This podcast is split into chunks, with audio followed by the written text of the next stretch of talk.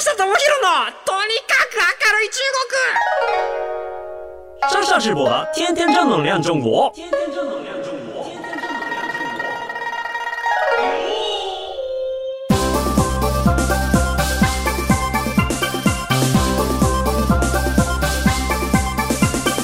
乡亲们、女士们，大家好，我是上下直播。皆さん、こんにちは。中国ビリビリナンバーワン日本人インフルエンサーコンテンツプロデューサーの山下智博です。日本放送ポッドキャストステーション山下智博のとにかく明るい中国。この番組は中国で結構有名な私があなたの知らない中国の面白トピックやそんなにどやれない豆知識を紹介していき日本と中国の架け橋ならぬローション的な役割を果たしていきます。はい。ということでですね、あの、今回もですね、ちょっと今日のお話しする前に、あの、ツイッター結構僕も見たりとかして、まあ、この番組告知させてもらったりとかしているんですけれども、えっ、と、あの、深センにいるあの、吉川さんっていう方、がポストするツイッターの中身がですね結構面白くてあの本当にこうガジェット系いわゆるこう最新家電とかなんか最新 EV とかなんかいろんなこう、まあ、日本人が見てへえなるほどって思うようななんかそういうような情報をピックアップして配信している方であの皆さんもよしよければ、えーと、フォローしていただけるといいんじゃないかなっていうふうに思います。現地の人とかもたくさんいらっしゃるんですよね。上海に駐在している方とかもいるんですけれどもいかんせんね現地から日本のメディアに向けて日本の SNS とかに向けて発信するっていうのはこうちょっと普通より手間がかかるというか写真撮ってふって送れるようなもんじゃなくて VPN っていうのをかませて、えー、と発信しないと送れなかったりとかっていうので結構ねあのめんどくさかったりする中で えと最新の情報をあの逐一更新してくれてる方なんでなんかそういったような方とかねフォローしていただくといいんじゃないですかね。あとは本当僕もニュースピックスとかで一緒にいろいろやらせてもらってる高口浩太さんも結構切れ味鋭いあの考察とか、えー、やってるんでニュースピックスのあの記事とかも非常に面白いので見ていただいたりとか荒木大地さんっていう方もですね1週間の中国トピックをまとめて、発信していたりとかするので、まあ、こういった方たちねあの僕は今現地にいないので現地にいる人からたくさんこう日々ヒアリングして情報発信している人だったり、まあ、現地の情報をもう垂れ流してくれている人たちっていう情報っていうので見ていただくとより中国の、えー、最新情報がわかるかなと思います。まあなぜねあのいきなり吉川さんの話をしたかというとですね今日お話しする内容がですねもうたまたま本当吉川さんのポストを見てあこれいいなと思って、えー、そこからこうインスパイアを受けて えー、と本日の話題に入っていくからっていう意味なんで、ね、あの吉川さんあのやり取りしたことあるんで絶対怒らないと思いますけれどもはい今日はですねあの吉川さんがポストしてあこれいいなと思って僕もいろいろ調べたこの内容についてお話ししていきたいなと思います。えっ、と本日の内容はこちらです。シャオミの最新形態がカメラすぎる。はい。あの、シャオミって言います。皆さん多分、中国に多少ご興味のある方であれば、聞いたことのある、えー、会社。僕も何度かこの番組の中で、えっ、ー、と、お話はさせていただいてはいるんですけれども、えっ、ー、と、小さい米と書いてシャオミって言うんですけれども、まあ、もともと本当にあの、携帯電話の会社として、こう、有名になっていった会社なんですけれども、そこの最新携帯っていうのが出たんですけれども、これがすげえぞっていう話を今日はちょっとしていきます。えっ、ー、と、元をたどるとですね、中国ってカメラの歴史っていうのがほぼほぼ携帯電話と一緒にあるんですよ。あの、皆さんご存知の通りですね、実はこう世界の各地のマーケットとかを見ていくと、一眼レフカメラってやっぱりこう日本が強いんですよね。日本のソニーさんだったりとか、えっ、ー、と、ペンタックスさん、あの、パナソニックさん、まあ、ルミックスだったりとかなんですけれども、一眼レフといえばもうあの、日本だろうというぐらい、やっぱこう普及していて、まあ、中国の人たちも一眼レフはもうほぼほぼ日本のものを使っていますし、僕びっくりしたのが、10年前に、えっ、ー、と、インドにバックパックで旅行にに行った時にですね、ブラジル人、ブラジル人とインドで出会ったんですけれども、俺日本人だって話をしたら、いやもう、最高のカメラをありがとうなって言われたんですよ。やっぱそのぐらい、こう、世界の各地で、まあ、日本の、あの、一眼レフカメラっていうのを愛されていて、で、まあ、何がすごいかって言ったら、センサーがすごいいいらしいんですよね。で、レンズとかだったらいろんな、こう、有名な会社があったりとかするんですけれども、デジカメ、デジタル一眼のセンサー、要はその光をこう集めて、こう、画像にする、そこの装置がやっぱり、こう、日本のソニーとかすごい、あの、優れていたりとかしていて、で、まあ、そういったパーツがあるからこそ、日本の一眼レフカメラって、すごく今、えっ、と、世界の中でシェアを圧倒的シェアを誇っているというところで、まあなんでカメラの話をしたかっていうとですね、あの中国の携帯電話っていうのが、まあ実はもう本当カメラ機能のもうあの、リノベーションとともにあるっていうような感じなんですよね。で、もともと中国っていうのは、あの、そういう意味で言うと、まあデジタル製品みたいなデジタル家電とかも含めて結構後発だったんですね。あの、私の知り合いの中国人の40代の方、上海人の40代、50代の方とかと話をすると、まあちっちゃい頃はもう、あの、冷蔵庫家なかったですと。なんかあの、氷住宅街にでっかい氷をおっさんが持ってきて、もう本当にブロック状の、なんか1メーター1メーターぐらいの。で、それを切って販売して、で、家の中でその氷で食べ物冷やしたりとか、なんかそんな時代だったらしいんですよ。本当に40年前とか50年前が。で、その時代から、あっと今2000年入ってからですよね、特にね。一気に開発が進んで、で、2010年僕が行った頃っていうのは一通りそういった、あのー、まあ、家電製品っていうのはあったんですけれども、まあ、まだまだ機能とかっていうのは本当に日本製に、あの、はるか及ばなくて、で、それこそね、あの、炊飯器なんかもすごく中国の方買っていったっていう爆買いでね、あの、記憶にある方結構多いと思うんですけれども、そのくらい中国の、あの、家電っていけてなかったんですけれども、あの、やっぱこう SNS が出てきてから、まあ、いかにこうインターネットとつなげて、まあ、便利にするかみたいな発想っていうのがずっとありまして、で、えっと、まあ、そういう意味で IoT、インターネットシングスっていう、多分なんかそういう略、多分合ってるはず。IoT、IoT。はい。IoT みたいなのがあって、で、も携帯とかも、まあ、いかに SNS に接続できるかとか、えっ、ー、と、いかに携帯電話でいろんな家電をコントロールできるか、みたいなところで、リノベーションをやってきたわけなんですよね。はい。で、携帯電話の、んと最初のカメラとかも結構ひどいもんで、2010年代前半僕が行った頃なんて全然こう中国メーカーっていうのもあんまりなくて、ZTE っていう、本当にまあ、あの、通話がギリギリできますよ。で、カメラはまあもうお飾りですよみたいなものがあって、その時に実は日本のカメラが流行ってたんですよ。あの、まあ、携帯にいいカメラがついているっていう発想がなかったので、いかにこう自撮りがしやすいカメラが、あのー、売れるっていう時代だったんですよね。で、その時に流行ったのがカシオ。日本のカシオの TR150 っていうカメラだったんですよ。で、それは何かっていうとですね、カメラがこう、えっ、ー、と、ぐるぐるぐるってこう、あの、インカメラもアウトカメラもこう、ひねるだけで、両方のカメラと、あの、ファインダー、両方どっちにも向けますみたいな感じのカメラで、これが自撮りシングと呼ばれてたんですよ。要はこう、中国って本当にあの、最初のカメラとか携帯電話の役割ってもう単純で、SNS にいい写真を投稿するための道具っていうところの意味合いがすごい強かったんですね。なので、えっ、ー、と、日本と違って自撮りすごい上げている国だったので、自撮りをいかに盛れるか。だいたいインカメラって当時しょぼかったじゃないですか。あの、アウトカメラはいいんだけど、インカメラになると画質がぐっと落ちるみたいな感じだったんで、で、中国の携帯は、なんかそういう中国の若い人たちの SNS 好きっていうインサイト捉えて、インカメラ、もう全然容赦ないんですよ。インカメラの画質を上げまくるっていうところで、本当にあの、すごい苦労してきているんですね。で、そのカシオのやつが、あの、出た後って、カシオのやつって結局、携帯じゃなくてカメラだったんですよ。で、そこでカシオが SNS 機能というか携帯機能付きの、えー、っと、そういったカメラを出していればすごいヒットしたはずなんですけど、なかなか出てこなくて、まあ、しまいには中国の Mate っていう、いわゆるその画像加工アプリ、当時写真撮って肌綺麗に見せたりとかフィルター入れたりとかっていう機能ってあんまり携帯になかったので、Mate っていうアプリがあったんですよ。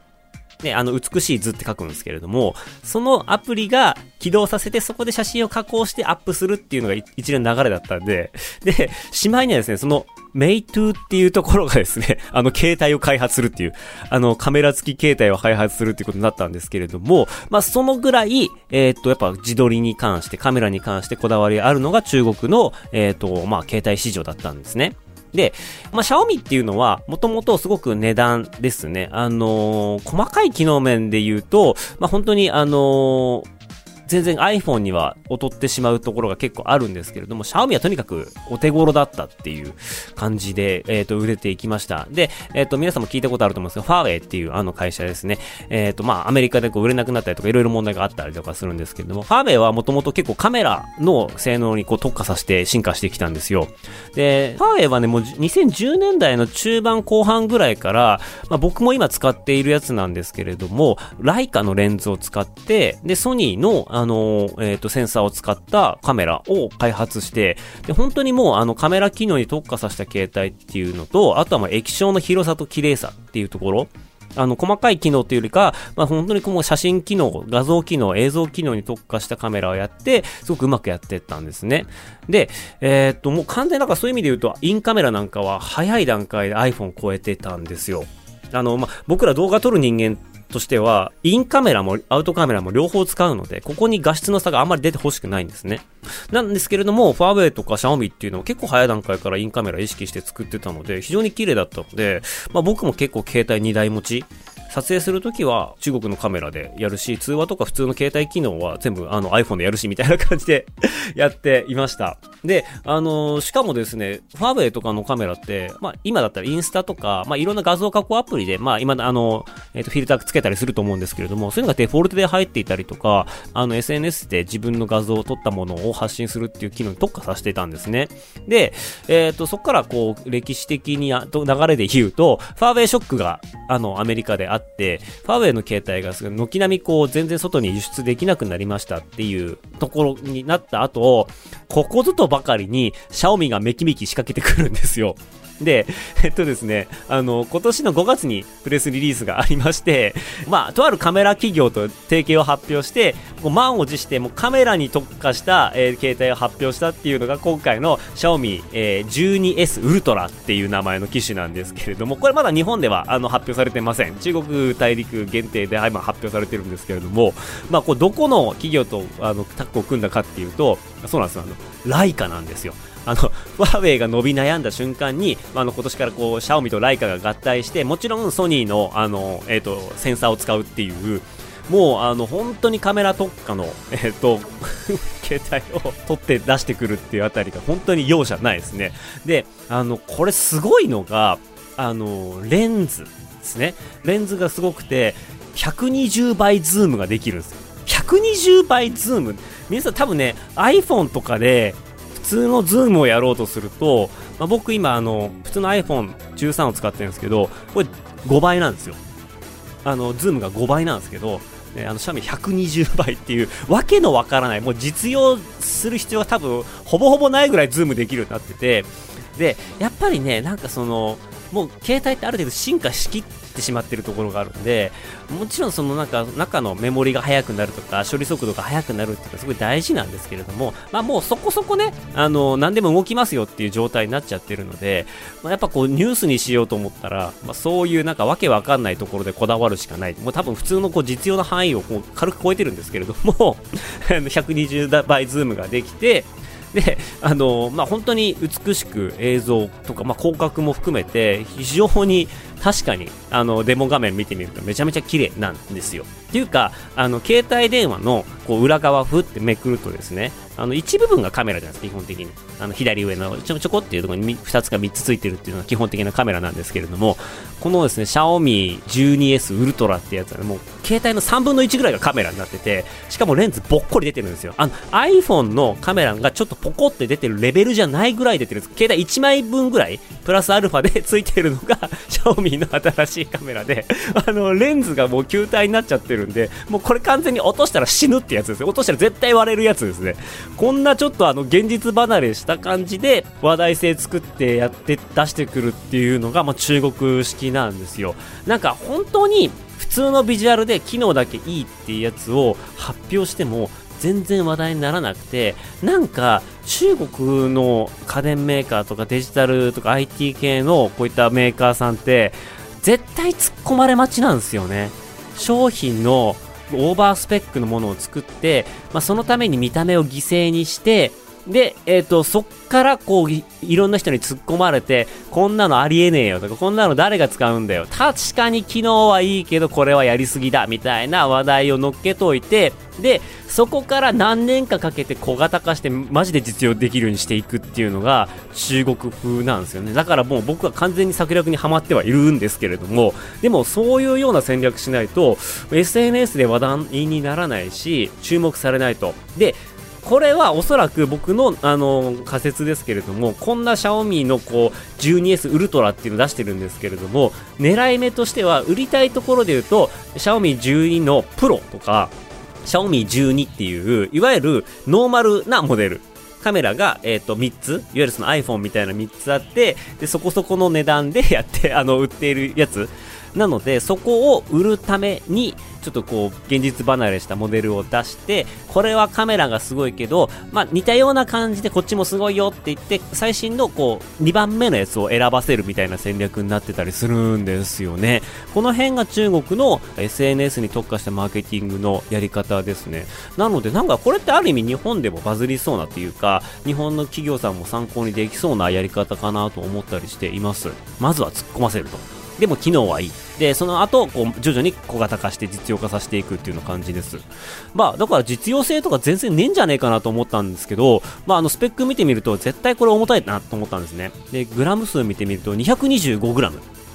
はあ、なんか、結構重そうな感じがするなと思うんですけれども、いや、実は iPhone13 Pro で 238g だったりするんで、iPhone より一応軽いんですよね。で、見た感じ絶対そんなに軽そうなイメージはないんですけれども、まあ、結構軽いということで、意外と実用性あるんじゃないかなと。で、ただ、あの僕らって職業柄たくさん動画撮ったりするんですけれども、最近もう携帯カメラの性能が上がりすぎて、デジタル一眼とかっていうのは本当に綺麗なものを撮ろうと思ってる時じゃない以外は使わなくなっちゃったんですよ。で、最近我々の中で革命が起こったのが何かっていうと iPhone13 からこう実装されたシネマティックモードってやつなんですよね。で、このシネマティックモードっていうのは、まあ、撮ると、えっと、ボケ身が出て、要はその、今、あの、例えば、僕の目の前で自撮りをしようと思うと、えっと、インカメラでもできちゃうっていうのがすごいとこなんですけれども、まあ、被写体が1個、こう、顔認識で出て、で、他のものはこう、ぼんやりボケる。で、このボケたやつが後からもう調整もできたりするんで、なんかその、デジタルでピントが出てこう撮りたいものをこうグッとこうまるで一眼レフで撮ったかのような、えー風合いにできるっていうのがシネマティックモードなんですけどこれがまああのすごいっちゃすごいんです。これ自体はなんか昔からあったんですけど僕的に一番すごいなと思ったのが音声なんですよ。音声。あの中国のカメラっていうのはずっとずっと画質にこだわっていってであのよくわかんない何千万画素数とか何億ピクセルみたいな、そういうようなところで争ってたんですけど、iPhone っていうのは、ある程度までいって、いや、ここから実用性関係ねえだろってなった瞬間に、もう今ね、音声に特化してきたんですよ。で、音声何がすごいかっていうと、シネマティックモードって、えっ、と、要は、AirPods Pro あるじゃないですか。皆さん、つけたことありますかね ?AirPods Pro って、えっ、と、本当にこう、雑音というか、あの生活音とかっていうものが一切こう遮断できて、で、えっ、と、必要ななんか、あの、音声、人の喋る声とか、アナウンスだったりとか、まあそういった声だけちゃんと入ってくるっていうノイズキャンセリング機能がついてて、で、非常になんかその音楽とかも聴きやすかったりとか、僕地下鉄乗るときとかに、あの地下鉄のガタンゴトンって音が消えるので、非常になんか静かに乗れてすごい好きなんですけれども、まあそんな機能が、えっ、と、録音の状態でも入ってるんですよ。つまり、ガヤガヤしたところで撮影するじゃないですか。絶対、携帯電話って360度からこう音取っちゃうんで、ガヤガヤがすごいうるさいんですけれども、あの iPhone のシネマティックモードにすると、人の喋る声以外が結構抑えられるんですよ。なので、実験したんですよ。iPhone のシネマティックモードで撮るっていうのと、普通の、えっ、と、僕の持ってるソニーのカメラで撮るっていうのと、えっ、と、一眼レフに、いわゆるこうピンマイクをつけて撮るっていう、まあ、3種、3種類で、あの、音を撮って実際に動画撮ってみたんですけれども、音として一番、あの、声に特化した集音ができたのが、あの、ピンマイクじゃなくてシネマティックモードだったんですね。なのでもうそっからもう基本的に今シネマ、あの iPhone で撮っているっていうような状態なんですけれども、そう、今日はね、シャオミの話でしたね。あの、シャオミの、シャオミ安いんですよ。シャオミはね、とにかくね、価格が、いや、iPhone 値段上がったじゃないですか。ねえ、値段上がったっていうかね、円安が続いて iPhone の価格が日本人的にはすごく高くなってしまいましたっていうところで言いますと、ほら、あれですよ、さっきの Xiaomi ウルトラ、ね、ウルトラ 12S ウルトラ、ね、やっぱ高いなと思うじゃないですか。iPhone だったら今ね、13 Pro、ね、一番でっかいやつで17万5000するわけですよ。ね、高いですよね。ただね、この Xiaomi の 12S ウルトラ、こんなでかいカメラがあって、もう最新のライカとソニーのこう組み合わせですよ。もう、もう最強のカメラって言われてても、256ギガで、なんと12万円。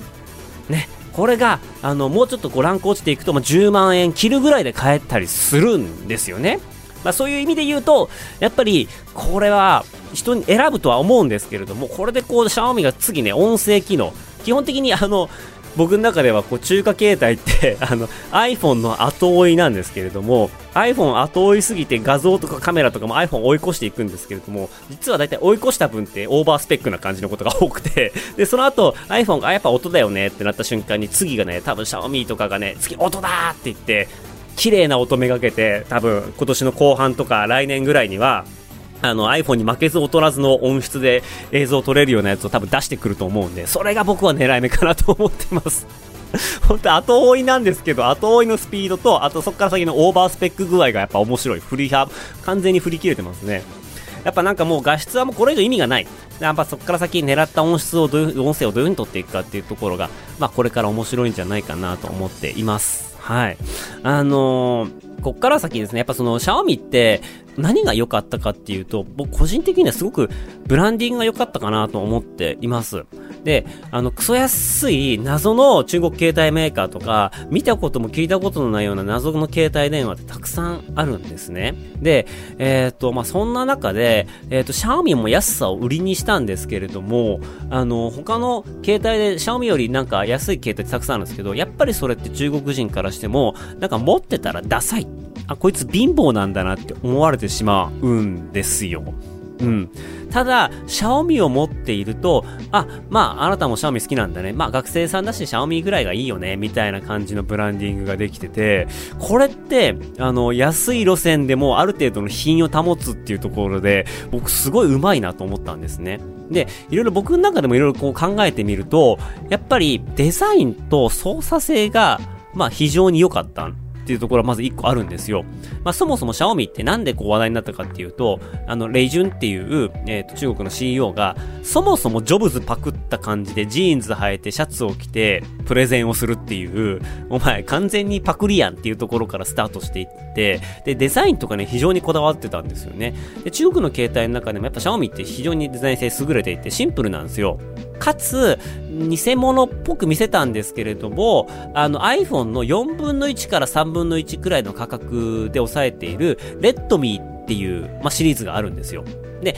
これブランドがあって、シャオミっていうブランドと、本ミーっていう赤いレッドミーっていうブランドが2つあって、レッドミーってやつが、シャオミの中では一番お求めやすい価格なんですよね。あの、そんなに、えー、っと、カメラさえ良ければあとは何でもいいやとか、ゲーム動けばとりあえずいいやっていう人たち向けに、まあ、あの、本当余計な機能を絞りまくった、えー、っと、携帯電話です。これ本当に、安いやつはね、あの、数千円とか、3万円以内とかで買えたりするんで、もう本当にこれが爆発的に、えっ、と、中国のインターネットというか、まあ、携帯の普及率っていうのを一応買ったんですよ。これがレッドミーってやつで、で、それはもう廉価だよねと、シャオミー欲しい人は、まあ、まずそこから入るよね。若い人はそれだよね。っていう感じで、その、そこから先 iPhone の半分ぐらいの価格で、まあ、先ほど紹介した Xiaomi っていう、あの、ベーシックなブランドが出てくるんですよ。で、それが、あの、半分、iPhone の半分くらいの価格で、性能的にはもう iPhone とも、まあ、比型を取らないぐらいのフラグシップがポンって出てくるっていうのが、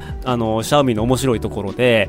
レッドミーはまあ学生さん向けなんですけれども、フラグシップは、えっ、と、まあ結構その、それに比べると、レッドミーに比べると2倍とか2.5倍ぐらいの価格するので、やっぱりそこそこ、あの、いいスペック求めていないとそこから買えないと。で、中国携帯ってやっぱ、あの iPhone って中国で言うともっと税関かかって税率が高くて、日本で買うより高いんですよ、iPhone が。だから、そういうのもあって iPhone って高すぎるよね。なんで携帯にあそこまで払うのバカじゃねえのっていう層が必ずしもいて、そういった人たちが、いや、iPhone 買うぐらいだったらやっぱ国産応援した方がいいし、まあ価格的には iPhone の半分でこんだけいいもの使えるんだったらこっちがいいじゃんっていう感じの、まあ、国産支持者みたいなものも結構取り込めたっていうのが、なんかこう、シャオミが安っぽくないっていう理由の一個としてあって、まあそれプラス、えー、っと、やっぱこうメーカーとして家電、何回も紹介させてもらったんですけれども、有機 EL のテレビ作ったりとか、あとはそのドラム式の洗濯機とか冷蔵庫、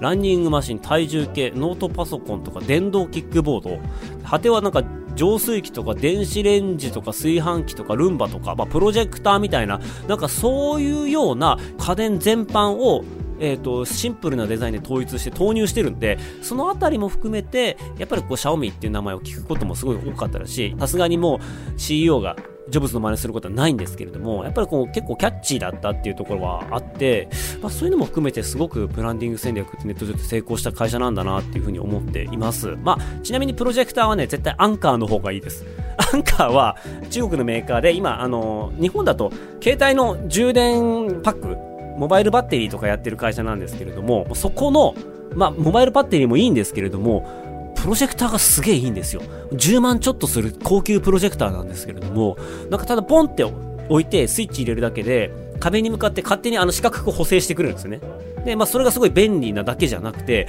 音がめっちゃいいんですよ。あの低音とかも非常にこう、あのしっかりしてて、あの部屋のどこに置いても、部屋全体に響くような設計になってて、僕、あの友達の家行った時に、あの、それ見たんですけれども、これ、え、スピーカーどっかに設置してるんですかって、いや、ないですっていうぐらい、音が良くて、え、画質がいい、明るいっていうところでね、アンカーのプロジェクターは非常にいいなと思いました。違う違う、今日、今日はシャオミの話です。シャオミの話でしたが、シャオミの話、シャオミいいですよ。でもやっぱこう、いろんなもの専門性辿っていくと、えっ、ー、と、他の、まあ、ブランドの方が良かったりするなっていうこともあったりするんですけども、まあ、総合性だったりとか、まあ、中国で使うならとか、まあ、中国好きであるんであれば、シャオミっていうのはデジタルガジェットとして持っていたら嬉しいなっていうような、えー、感じですね。とにかくですね、SNS との相性だったりとか、バズりとかの相性とかっていうのを意識しまくって発展してきたのが、この、え、ー、と、中国の、まあ、家電業界だったり、携帯業界だったりとかします。なので、結構ね、ここの会社の SNS 戦略だったりとか、えー、商品戦略だったりとか、まあ、突っ込み待ちの商品を出していくみたいなところも含めて、結構面白いような、あの、マーケティングとかが実は見えてきたりとかするのが中国の面白いところです。